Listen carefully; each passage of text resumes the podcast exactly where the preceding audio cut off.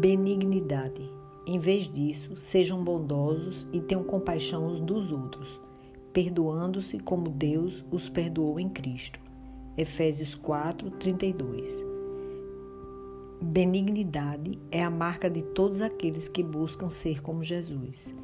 Ter consideração e respeito com o nosso próximo é reflexo daquele que caminha diariamente com o Espírito Santo. Quando deixamos o Senhor dominar nossas emoções frágeis e adâmicas, conseguimos ser levados a um novo nível de relacionamento com o nosso próximo, pois conseguimos ter empatia e olhá-lo como Jesus olharia, com um olhar livre de preconceitos.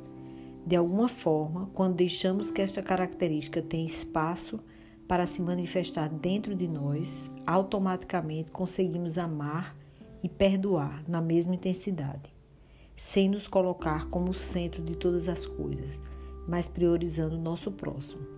Além disso, ter tal atitude de considerar o outro superior a mim, sem que isso cause ofensa ao coração.